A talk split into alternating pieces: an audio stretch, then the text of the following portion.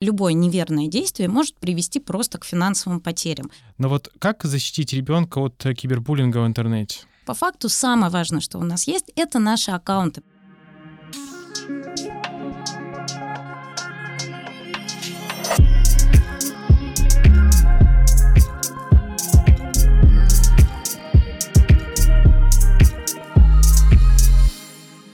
Привет, друзья!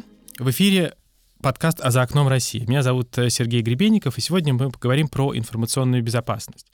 И в гостях у меня Тамара Чечеткина, руководитель отдела маркетинга блок «Информационная безопасность» ВК. Тамар, добрый день. Добрый день. Что такое информационная безопасность для ВК? Я бы, наверное, начала с того, чтобы э, рассказать вообще что такое маркетинг в информационной безопасности ВК. Я думаю, многие сейчас услышали эту должность и вообще не поняли, о чем Ну, немножко речь. офигели. Да, очень много слов.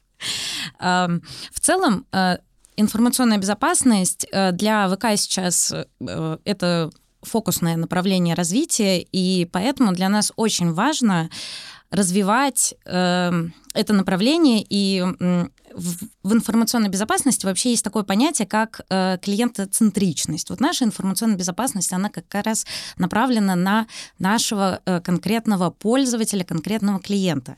И э, я думаю, что не секрет, когда у тебя есть технология, но про нее никто не знает, это не работает. Ровно так же, как э, если все знают э, о том, что ты очень безопасный, но у тебя на самом деле нет технологии, это тоже не работает. Поэтому мы э, работаем в связке, и маркетинг э, занимается как раз тем, что рассказывает нашим пользователям о том, какие есть фичи, какие есть возможности, как именно мы защищаем наших клиентов. Это с одной стороны, и с другой стороны мы занимаемся активной образовательной деятельностью. К сожалению, уровень киберграмотности вообще, в принципе, у нас по стране, он довольно низкий. И это в какой-то степени даже наша социальная ответственность обучать людей, рассказывать, как вести себя не только в социальных сетях, но и вообще, в принципе, в интернете в целом. Ну вот, например, многие э, имеют такое ошибочное заблуждение, говоря о том, что молодые пользователи куда более грамотнее с точки зрения информационных технологий, чем пожилые. Но по нашим исследованиям, а, особенно что касается информационной безопасности, то взрослые люди куда более подкованы в этой теме, нежели подростки. Вот как думаете, почему? Смотрите, есть такая интересная штука, вот эти молодые ребята, они, в принципе, выросли вместе с цифровыми технологиями. И именно поэтому у них создается иллюзия, такое заблуждение, что они вообще все уже здесь знают. Поэтому не надо меня учить. Как бы я все знаю, я сам разберусь. А взрослые люди, они не так в себе уверены. И более того, э, для взрослых людей актуально немножко, актуален немножко другой спектр угроз. Э, то есть у тебя когда в интернете лежит вся твоя личная информация, э, условно аккаунт в госуслугах, э, банковские данные, счета и так далее, ты начинаешь реально за это переживать, потому что любое неверное действие может привести просто к финансовым потерям. Я уже не говорю там о э, каких-то репутационных вещах или потере личных данных. Поэтому взрослые люди относятся к этому более ответственно. При этом э, совсем э, взрослое поколение, там, условно 55 плюс, там действительно уровень э, грамотности самый низкий, но там и другая модель угроз. Там в основном э, людей обманывают через звонки, и, к счастью, пожилые люди сейчас, когда я разговариваю со своими знакомыми, говорят, что а, моя бабушка просто не берет трубку с незнакомых номеров. В общем, это хороший подход, и я его рекомендую всячески. А какие еще можете дать э, советы нашим слушателям по информационной безопасности в интернете? Э, советов на самом деле много, но давайте там остановимся на базовых. Э, во-первых, пароли. Да, как бы, что у нас вообще самого ценного есть в сети? Это там многие скажут, что фотографии, архивы, переписки, данные, банковские счета и так далее. Все это верно, но все это находится в наших аккаунтах. То есть как бы по факту самое важное, что у нас есть, это наши аккаунты. Поэтому мы обязаны эти аккаунты защищать. В первую очередь, конечно, аккаунты защищаются паролями. А, с этим есть определенные проблемы, потому что самые популярные пароли все еще это привет, пароль, пароль, пароль админ, 1, 2, 3, 4, 5 и QWERTY. Ну, э, это большая беда, и здесь э, мы не устаем говорить о том, что пароль должен состоять из 12 символов, э, иметь строчные, заглавные буквы, цифры, спецзнаки, такие типа там восклицательных знаков, каких-то подчеркиваний и прочее. Как же это запомнить-то? На самом деле есть э, несколько советов. Э, во-первых, вы можете придумать какую-нибудь э, классную фразу. Стол это вам не стул какой-то вообще бред, э, совершенно не связанный, однако его легко запомнить. Дальше вы в этой фразе заменяете какие-то буквы цифрами, условно букв, букву О можно заменить на цифру 0, э, там какую-нибудь букву L заменить, я не знаю, на восклицательный знак. Э, в общем, э, вы для себя выбираете, какой, какие-то дополнительные спецзнаки вставляете вот в эту э, фразу, и у вас получается очень надежный пароль, и при этом его запомнить достаточно просто. Однако с этим есть проблема. Вот такой пароль ну, он надежный, но его можно использовать только на одном ресурсе. Да? Как бы для другого ресурса, соответственно, вам надо будет придумывать что-то другое.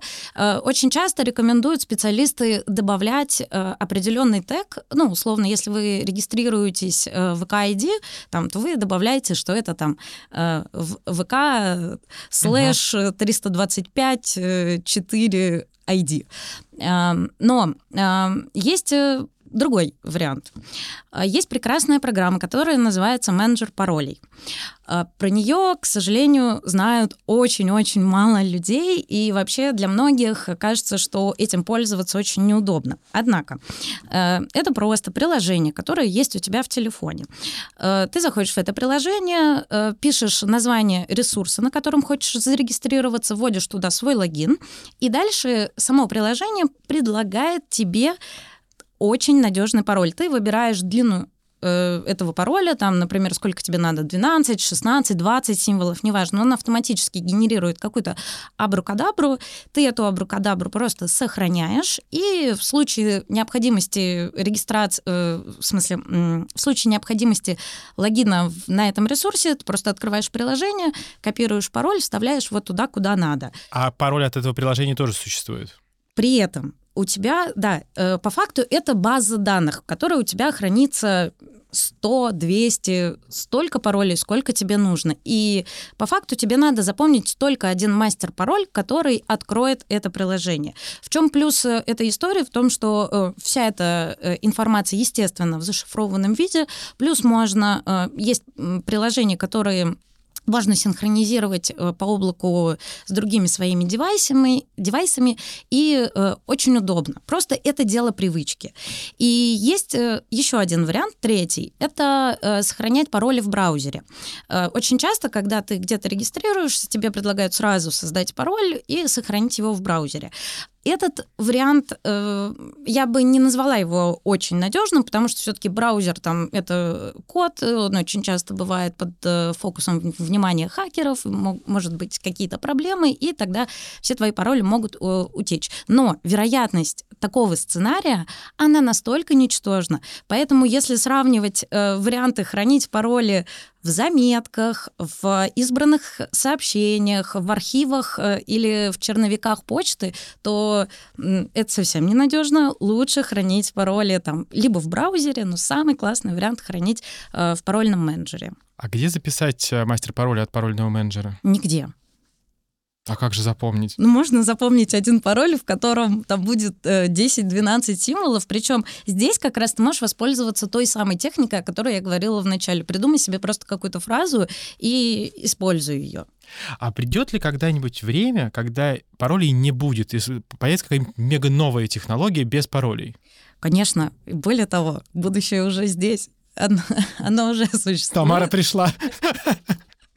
Сейчас действительно очень активно развиваются беспарольные методы входа. Это очень классная история. На самом деле она работает по-разному. Вот, например, у нас в ВК ID реализовано несколько вариантов беспарольного входа в первую очередь, э, когда у тебя есть классическая схема. Вообще, э, в принципе, там, давайте немножко, э, не то чтобы ликбеза, но на шаг назад. Классическая схема. Ты заходишь на ресурс, вводишь свой логин, вводишь пароль, и если у тебя подключена двухфакторная аутентификация, вводишь информацию там, из смс, либо из пуша, куда она тебе приходит.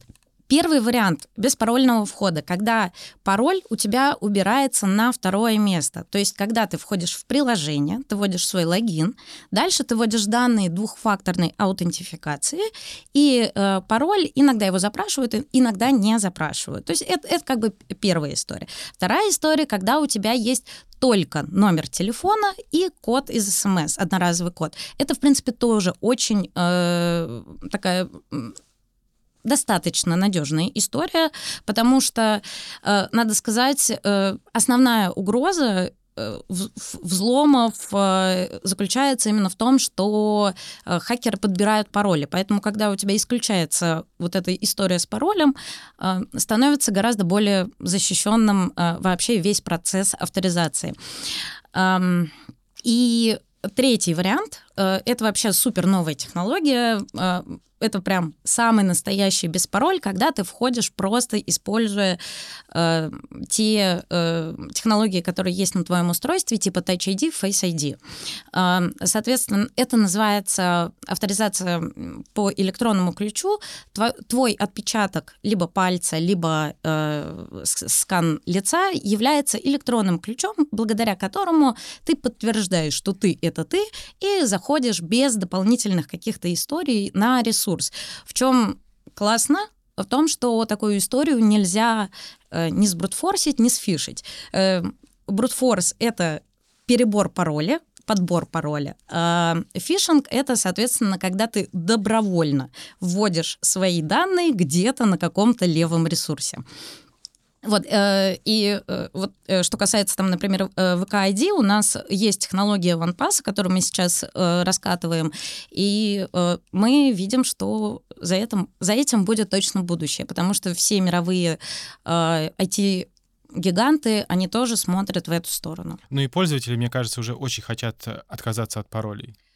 Я думаю, да. Э, мы хотим, чтобы пользователи отказались от пароля, потому что, как показывает практика, убрать пароль гораздо проще, чем обучить пользователя ставить пароль надежный. Ну, мне кажется, невозможно научить пользователей ставить надежный пароль, потому что мы все либо какую-нибудь дату рождения, либо фамилию девичью мамы придумываем, подбираем какие-то единички, нули и все остальное. Потом спустя время просто об этом забываем, где мы один пароль оставили, где второй, где третий. И вот я, например, мечтаю, чтобы уже, уже из моей жизни ушли пароли. И я с удовольствием готов вводить код из смс. Правда, здесь большой вопрос. А что делать в том случае, если у меня есть только Wi-Fi, но не ловит сеть?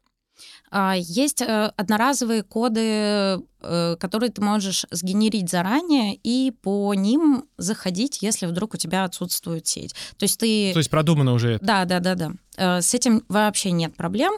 Даже если нет сети, зайти все равно получится. А вот интересный вопрос. А ребенок зарегистрировался в социальной сети, ну, например, в ВК и ВКонтакте, да, нужно говорить.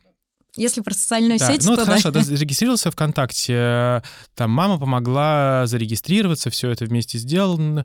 У кого должен быть э, пароль от социальной сети? А, у родителей. Вообще, э, смотря... Ну, давайте так. Э, если ребенок очень маленький, э, для него существуют специальные ресурсы, то есть у нас есть там для школьников, например, определенные там и, и, и чаты, какие-то обучающие платформы и так далее. То есть ребенок там может зарегистрироваться самостоятельно, но проблема в том, что маленькие дети точно не будут ставить очень надежные пароли. Поэтому лучше, конечно, чтобы родители помогли им э, в этом вопросе. Если ребенок уже там 14 плюс, когда он может зарегистрироваться ВКонтакте, то здесь, я думаю, вопрос заключается в том, что э, в том, какие отношения между родителям и ребенком, насколько они друг другу доверяют. А, но, в принципе, конечно, до какого-то возраста было бы неплохо, если бы родители имели доступ а, к странице ребенка, чтобы при необходимости посмотреть, э, с кем переписывается ребенок, э, о чем и так далее, потому что есть реально большая угроза, когда там, детям могут написать э, какие-то взрослые люди с какими-то непонятными предложениями разными, и не всегда ребенок может понять, отстрелить, что вообще-то сейчас пора заканчивать это общение. Как я понимаю, что зарегистрироваться в ВКонтакте можно с 14 лет. Да. А что вы делаете, например, если ребенку 12 лет, а он поставил себе возраст 14? Но можете мы, ли... не Вы зап... не можете. мы не запрашиваем свидетельство о рождении, паспорт там при регистрации. Правильно я понимаю, что условно для того, чтобы интернет был таким правильным, назовем так, то должна случиться полная деанонимизация и условно вход э, через госуслуги в интернет?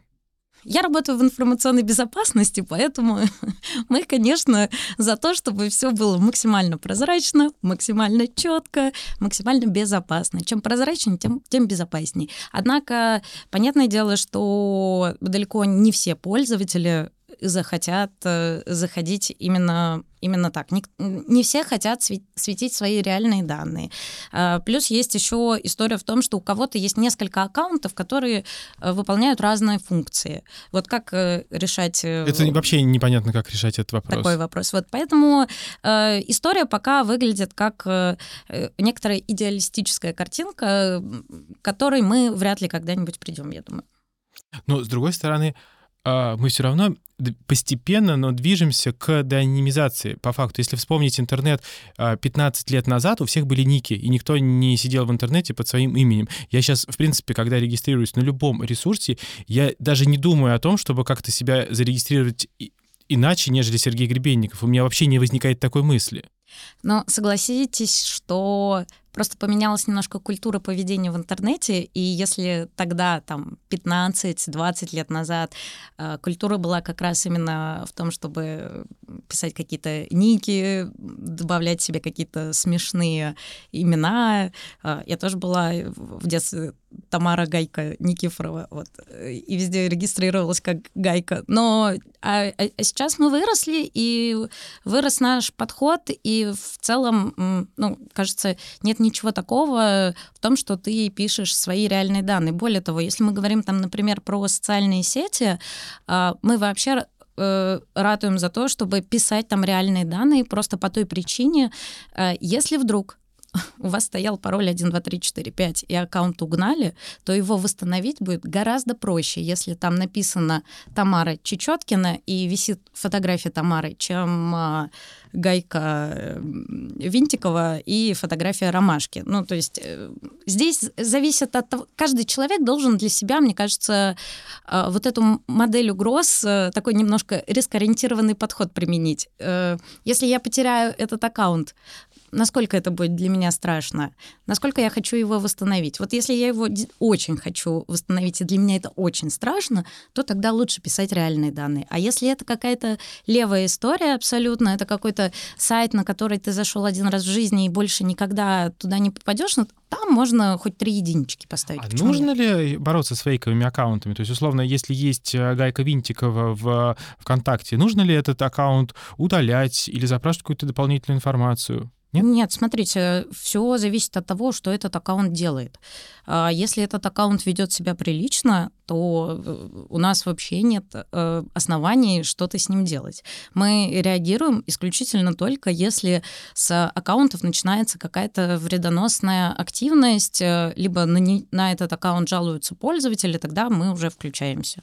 То есть, а кроме а, жалоб пользователей, у вас есть какие-нибудь механизмы отслеживать в ВКонтакте, что с этого аккаунта, ну, с какого-то аккаунта в социальной сети началась странная активность.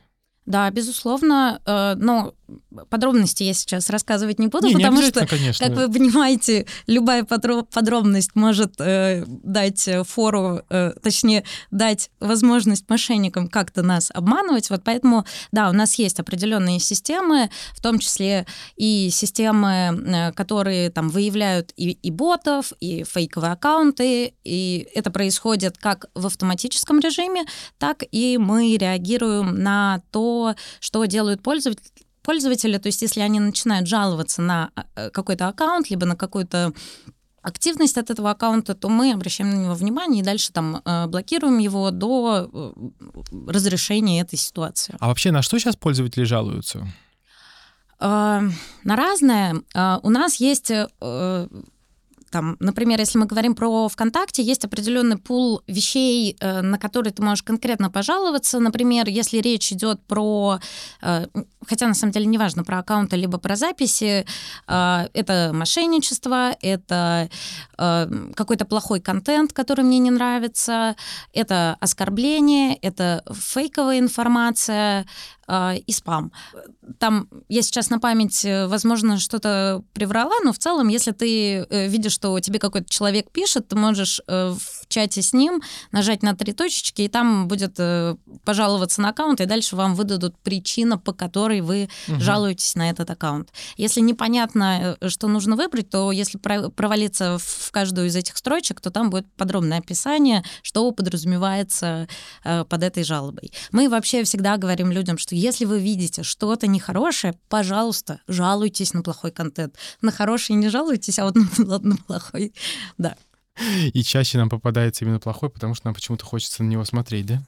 А, не знаю. Мне кажется, здесь... Нет, ну, хотя, что такое хороший и плохой контент, это тоже для каждого разное. Вот, да. Это, это отдельная философская тема. Действительно, каждый для себя выбирает э, свои предпочтения. Я помню, когда-то там, может быть, в 2007, 2008, 2009 году мы разрабатывали детский тарифный план для такого оператора, как Skylink. Был такой. И э, нам нужно было э, в интернете найти тысячи ресурсов, которые бы отвечали определенным параметрам. И мы пошли к экспертам. Говорим, нужно вот отобрать э, тысячу таких ресурсов, и главный вопрос стал, а что такое хороший контент, а что такое не очень хороший контент? И с этим практически никто нам не смог помочь. Мы выбрали более-менее такие э, нормальные ресурсы, так я скажу, где не было э, рекламы очень много, где мы понимали, что нету баннерных крутилок, соответственно, не появится никакая реклама. Но вот, а как сейчас э, формируется экосистема такого детского рунета? Интересный вопрос. Спасибо, Сергей. Ну, давайте э, остановимся на том, что вообще, в принципе, э, сейчас э, к вопросу модерации контента подходят гораздо более, не то чтобы профессиональнее, но активнее модерируют плохой контент. При этом сейчас же у нас есть масса разных инструментов, которые умеют автоматически все это делать. И поэтому технологии сегодня позволяют круче, лучше модерировать любой контент. Когда надо, конечно, подключаются люди, но в целом я думаю, что э, здесь же такая э, игра условных э, защитников и нападающих. Нападающие всегда первые выступают. Вот что-то придумали, условно, системы а, обучились и научились это фильтровать. Вот. Поэтому я думаю, что э, опять же, а, там идеально чистого интернета у нас не будет, наверное, никогда. Ну, наверное, нигде его не будет. Даже в какой-нибудь самой закрытой Северной Корее, я не думаю, что там все настолько чисто. Вот поэтому, э, но я уверена, что все э, технологические гиганты сейчас активно-активно стремятся к максимальной чистоте своего контента.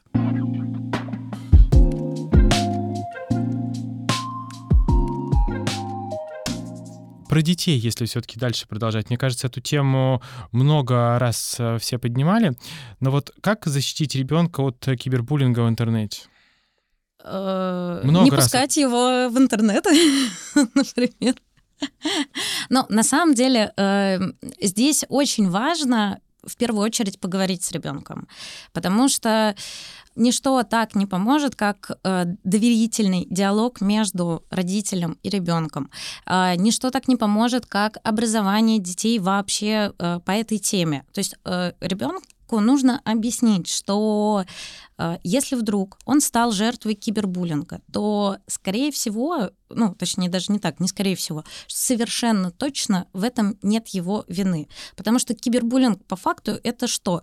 Это просто набросы. Чаще всего это набросы, которые абсолютно не объективны. Они могут касаться внешности, национальности, э, поведения, поведения там в сети или в реальной жизни.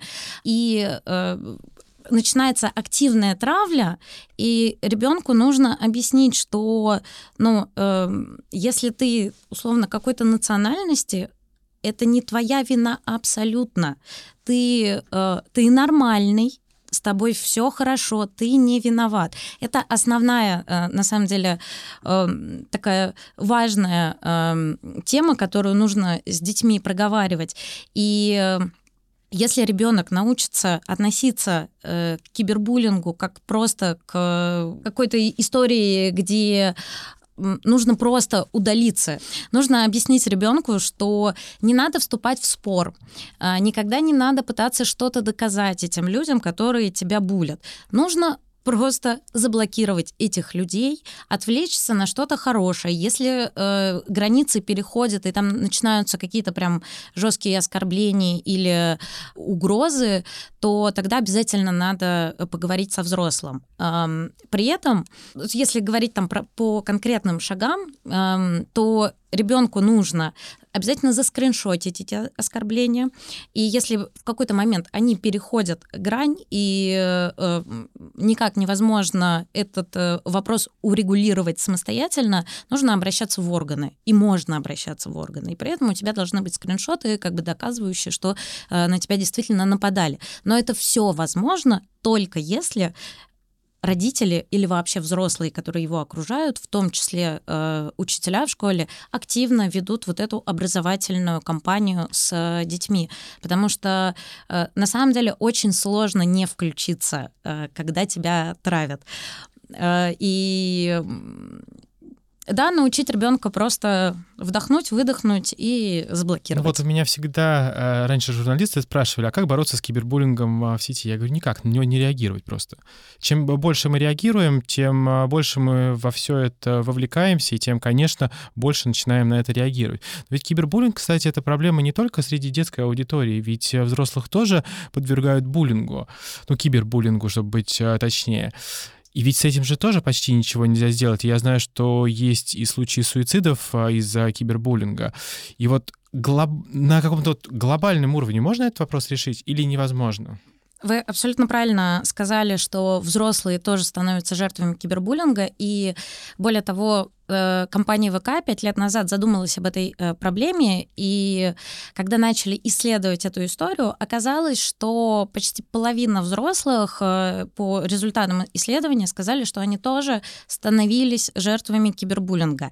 Тогда у нас даже появился хэштег «Ничего страшного», потому что люди тогда еще не понимали, а в чем, собственно, такая большая проблема этого кибербуллинга. Да ничего страшного, слушай, тебе там написали 100 гневных сообщений, да ничего страшного.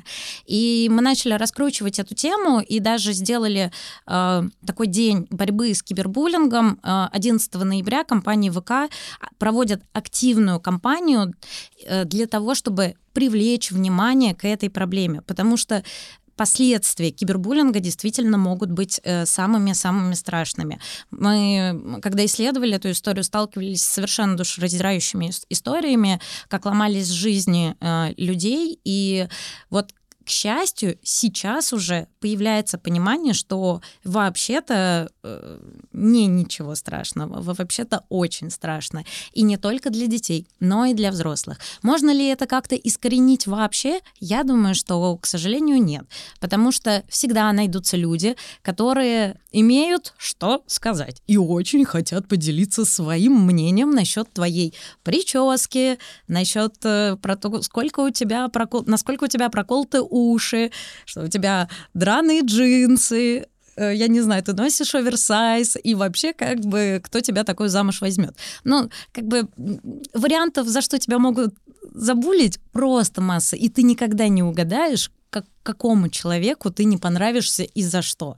Вот поэтому Нет, это, к сожалению, не ну, Вот так интересно, да? Вот я условно сижу в драных джинсах с проколотыми ушами в каком-нибудь ресторане, вряд ли ко мне кто-то подойдет и скажет, вот ты страхолюдина, мне не нравится, как ты вот здесь вот сидишь в этих рваных джинсах с проколотыми ушами, иди отсюда нахрен.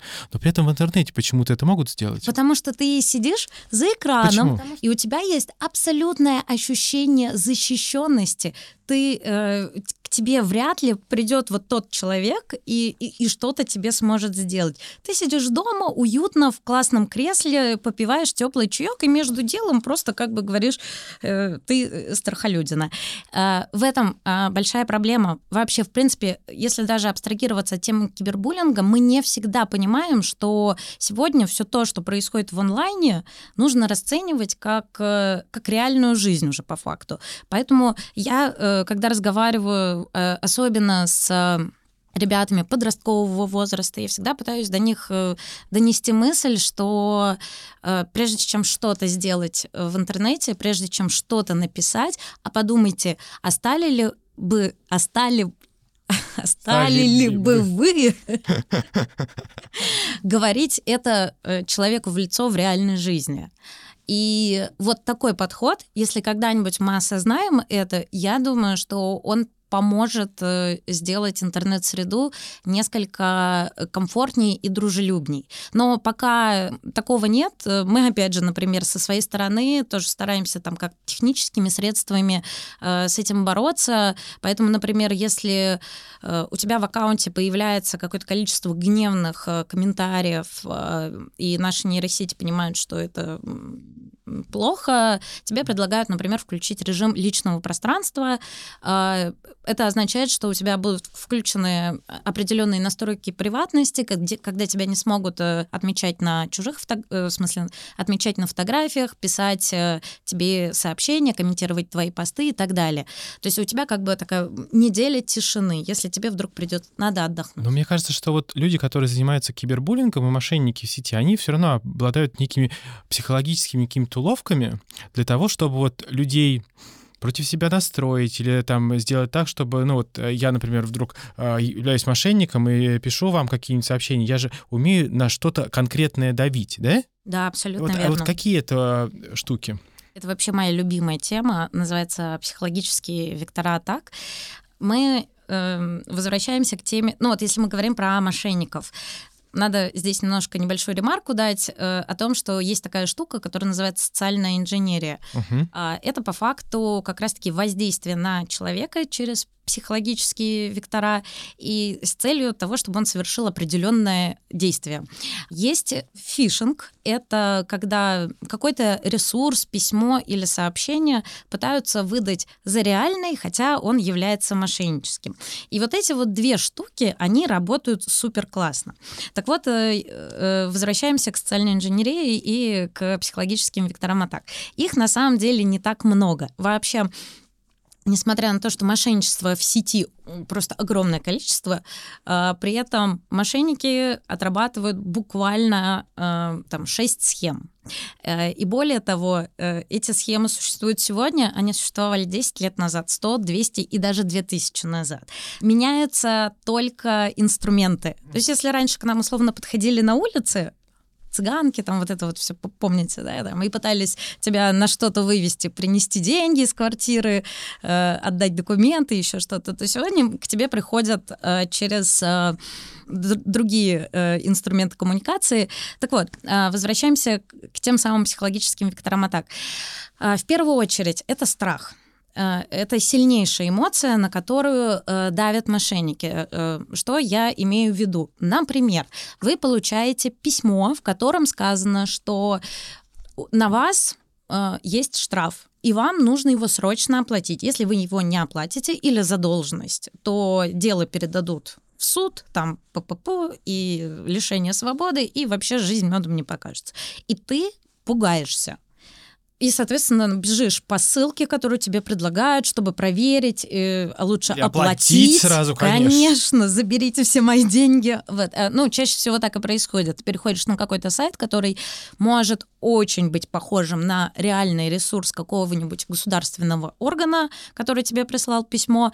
Ты вводишь туда свои э, банковские реквизиты, и, соответственно, денежки уходят куда-то мошенникам. Это Первая такая, прям, это база. Вторая история тоже очень сильная, это желание помочь. У нас огромное количество добрых людей, на самом деле, на свете. Это говорит мошенническая статистика. Сейчас большую популярность имеют схемы мошенничества, связанные с историями типа мама попала в аварию, брат попал в тюрьму, родился больной ребеночек, э, приют собачек, э, им нечего кушать и так далее, и так далее, и так далее. Пожалуйста, помогите. Вот ссылка. И как всегда, по этой ссылке ты переходишь, э, тебе надо там перевести пожертвование в приют для собачек, например, либо если, это, э, если ты это получаешь в личных сообщениях, например, от какого-то своего знакомого, э, там чаще всего указывается номер счета, ты переводишь на этот счет, и, соответственно, деньги уходят мошенникам. А, есть более позитивная история, связанная с желанием помочь. Это проголосуй за моего брата, свата, сестру, ребенка э, на конкурсе чтецов, певцов или еще кого-нибудь. Ты идешь по ссылке, попадаешь дальше на э, страницу авторизации либо какой-нибудь соцсети, либо какого-нибудь э, мессенджера. Э, ты туда вводишь радостно свои данные, чтобы иметь возможность отдать свой голос, э, и эти данные утекают к мошенникам. Э, дальше они получают доступ к твоему аккаунту и начинают какую-нибудь зловредную активность. Это очень популярная. э, А я, кстати, повторюсь. никогда не думал, что это мошенничество. Я много раз видел у друзей, знакомых, у братов, сватов а, эту историю «проголосуй за какого-нибудь моего выдающегося друга». Я никогда не нажимал, потому что, ну, думаю, какой-то бред это еще искать. А это, оказывается, мошенническая схема. Это очень часто мошенническая схема. Ну, то есть, как бы, да, я не буду говорить, что там это 100% случаев. Иногда действительно там какой-то реальный конкурс. Но э, к рекомендациям я вернусь э, позже, потому что она одна и, в принципе, касается всех схем мошенничества. Э, желание помочь. Дальше любопытство. Смотри, вот по этой ссылке там такие фотки, вот это ты отжег в прошлую пятницу. А? И ты уже хочешь перейти посмотреть, черт возьми, что там за фотки, и как же я отжег в прошлую пятницу. А, все, что связано с любопытством, э, очень часто используется. Плюс невнимательность то есть обычно мошенники э, рассчитывают на то, что ты не посмотришь, куда ты переходишь. Э, чаще всего э, тебе присылают какой-нибудь э, сайт. э, Ну, то есть, э, опять же, невнимательность, она работает в купе там с предыдущими э, эмоциями, э, когда ты быстро-быстро переходишь, там тебе говорят, надо проголосовать, надо перевести, потому что у нас вообще, в принципе, привычка э, в интернете, мы быстро что-то скроллим, переходим на одну, вторую ссылку, здесь ответили другу, тут написали письмо боссу, и у нас нет времени быть внимательными, и этим очень сильно пользуются мошенники. Что еще? Еще я не сказала про э, раздражение. Это когда на вашем э, почтовом ящике заканчивается свободное место, срочно перейдите и подтвердите свой аккаунт. Или, чтобы отписаться от этой рассылки, э, введите свои данные. И ты такой, что за рассылка вообще? Я, я на вас не подписывался, по-моему, или подписывался. Пойду отпишусь, короче, просто не спамьте мне почту. Ты не посмотрел, куда ты перешел, где ты вел свои данные, почему тебе эти люди прислали это письмо. А, здесь уже как бы играет э, невнимательность, да, там и раздражение. Ты реально раздражен. А, и, конечно, две такие вишенки на торте — это срочность и авторитет А, обычно оно используется, вот эти вот две штуки, они используются во всех предыдущих кейсах. То есть если ты получаешь письмо от э, госоргана о штрафе, это авторитет. Чаще всего в таких письмах э, тебе указывают, что э, нужно оплатить срочно, это как раз та самая срочность. Либо, например, а, еще я не сказала, ой, слушайте, про супер историю жадность. Мы же все любим бесплатные истории, скидочки, акции, подарочки, лотереи, розыгрыши, вот это вот все. Uh-huh. И а, на этом тоже играют мошенники. Супер-пупер скидка, айфоны, новые айфоны, вот пятнашка прям с 95% скидкой только у нас, только сегодня. Все, класс, у тебя сработала жадность, и у тебя сработала срочность. Ты только сегодня побежал покупать эту историю. И если э, вот это вот все резюмировать, э, то здесь на самом деле э, с этим можно жить. Не надо пугаться, что типа да, в интернете все страшно. Короче, одни сплошные мошенники. Э, на самом деле нет, просто нужно научиться немножко критично относиться ко всей входящей информации. Вот ты получил какое-то сообщение, ты на него внимательно посмотри и ответь себе на несколько вопросов. Я вообще ожидала этого сообщения? А, точно ли э, информация соответствует действительности? А вызывает ли это сообщение во мне какое-то чувство, сильную эмоцию и желание что-то сделать? Есть ли указание на, стро- на срочность или авторитет? Если хотя бы в одном пункте ты отвечаешь себе «да», вот здесь надо прям остановиться, вдохнуть, выдохнуть и э, закрыть вообще это сообщение и это письмо. Потому что, э, серьезно, лучше не сделать чего-то, лучше упустить там эту выгоду, лучше вот прямо сейчас не помочь какому-то другу, чем стать жертвой мошенников. Как э, можно этого избежать? Очень просто. Вы можете э, просто позвонить. Вот вы получили сообщение от друга. Пожалуйста, переведи, не знаю, 5 тысяч. Очень надо. Э, просто возьми телефон, набери номер телефона и спроси, дружище, а что у тебя вообще случилось? В 95% случаев он тебе скажет, в смысле, что случилось? У меня все в порядке. И, и это убережет тебя и э, твоих знакомых от э, проблем. При этом не надо там стесняться позвонить в магазин, если вы получили какую-то скидку. Позвоните, э, спросите, позовите этого менеджера, уточните, а есть ли точно такая акция, и, и, и жизнь станет гораздо более безопасной и комфортнее. Да, я помню, как один раз еду я, вот это все тут, тут вместе у меня в совокупности сработало. Еду я, по-моему, был не в России, приходит мне письмо, срочно акция, сегодня 100 лет э, чемоданом Римова, и только сегодня 75% скидка количество чемоданов, которые можно купить со скидкой 75%, ограничено. Я тут же выбираю два чемодана. Страх же у меня, что я пропущу, а еще берут два чемодана, потому что хочу помочь своим э, друзьям и им подарить этот чемодан. Ввожу номер карты быстро, а еще за рулем еду, ничего не получается на одной карте не хватает денег, достаю другую карту, чтобы с другой карты заплатить, я ввожу CVS-код, нажимаю э, confirm и думаю, какой я дурак, что я сделал? Я человек, который занимается на тот момент уже 10 лет всей этой темой, попался просто от фишингового сайта, меня развели на полторы тысячи долларов. И, и с тех пор я вот критически подхожу к любым сообщениям, которые мне приходят. Но вот это то, что вот мы сегодня обсуждали до эфира. Пока вот меня самого это не застанет врасплох, ведь изучать все это, исследовать всем этим советам практически никто не хочет. Вот как вот с этим быть? А, это действительно большая проблема, и действительно э, вопросы информационной безопасности, они всегда были вот в в формате «пока петух не клюнет», э, никто не будет соблюдать определенных правил.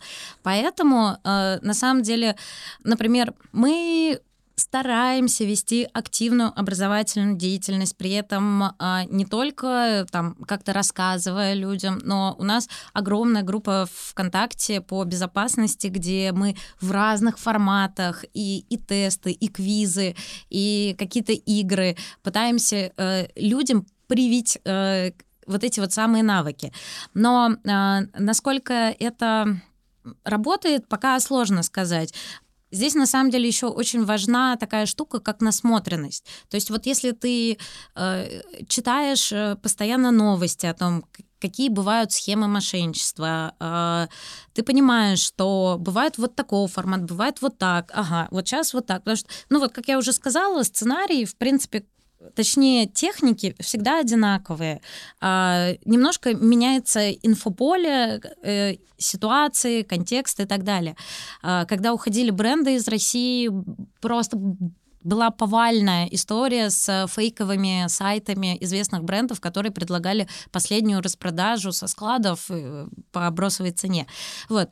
Что еще с этим можно делать? Ну, на самом деле, опять же, большие компании, вообще, кстати, тема фишинга и вот этих вот разводов, она очень сильно касается и корпораций, то есть именно э, бизнеса как такового, потому что, я думаю, уже сейчас ни для кого не секрет, что очень много атак происходит на компании, и чаще всего эти атаки возможно реализовать именно через фишинг, то есть находят какое-нибудь слабое звено, э, которое получает письмо, переходит по ссылке и по этой ссылке скачивает себе вредонос, который дальше по внутренней сети компании распространяется везде, ворует, что надо, э, шифрует, что надо, и компания прям попадает. А, поэтому для этого, например, компании проводят внутреннее обучение сотрудников и внутренние учения. Они рассылают специальный э, учебный фишинг, Угу. Ну, естественно, это делается э, без предупреждения сотрудников. Просто в какой-то момент э, ты получаешь там какое-нибудь письмо от генерального директора условно о том, что, я не знаю, э, там нет, лучше, лучшая история от бухгалтера, который случайно перепутал зарплатную ведомость и пишет тебе там, типа, тебя зовут Иван Васильевич, а он пишет Василий Петрович, там, а это знаешь, что это твой коллега. А, ваша зарплатная ведомость в приложении. Ну, тебе же очень интересно узнать, mm-hmm. сколько получает этот Иван Васильевич. И ты идешь радостно и открываешь этот PDF-файл, а, а там, ну, дальше, соответственно... Там наверняка ведомость, но... Ну, Но не, не только. Не, да, не та самая.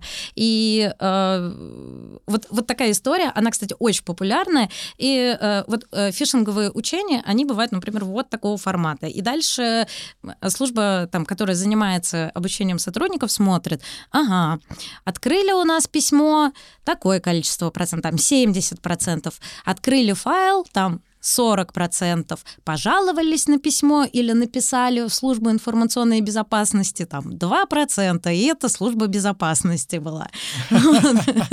Ну, это я утрирую, но в целом именно вот такая насмотренность э, и привычка относиться настороженно ко всему входящему э, контенту, она присутствует. Ну, это здорово. Мы, на самом деле, в акции «Цифровой диктант» тоже пытаемся пользователям показать вот эту насмотренность. Через кейсы в а, диктанте мы показываем, какие вообще бывают ситуации. Кстати, вот в этом году у нас самый востребованный запрос от компаний, а можно провести цифровой диктант корпоративный, то есть когда мы хотим понять, вот у нас в компании там тысяча, две тысячи сотрудников, и мы хотим осознать, а уровень цифровой грамотности наших сотрудников, он какой. И вот Спасибо, что поддерживаете акцию. На самом деле, нам уже пора заканчивать, потому что, мне кажется, это самый длинный подкаст, который э, в, в моей истории был. Просто, Тамара, настолько интересно, хочется, мне кажется, продолжить эту тему. Я, кстати, приглашаю вас, наверное, в рамках цифрового диктанта у нас будут такие утренники в эфире в, в социальной сети ВКонтакте. И я вот приглашаю вас на эту тему тоже давайте поговорим. Супер, мы с удовольствием. Извините, что так Нет, долго, почему? но есть столько всего, конечно, что хочется сказать. Конечно, я же поэтому и не останавливаю.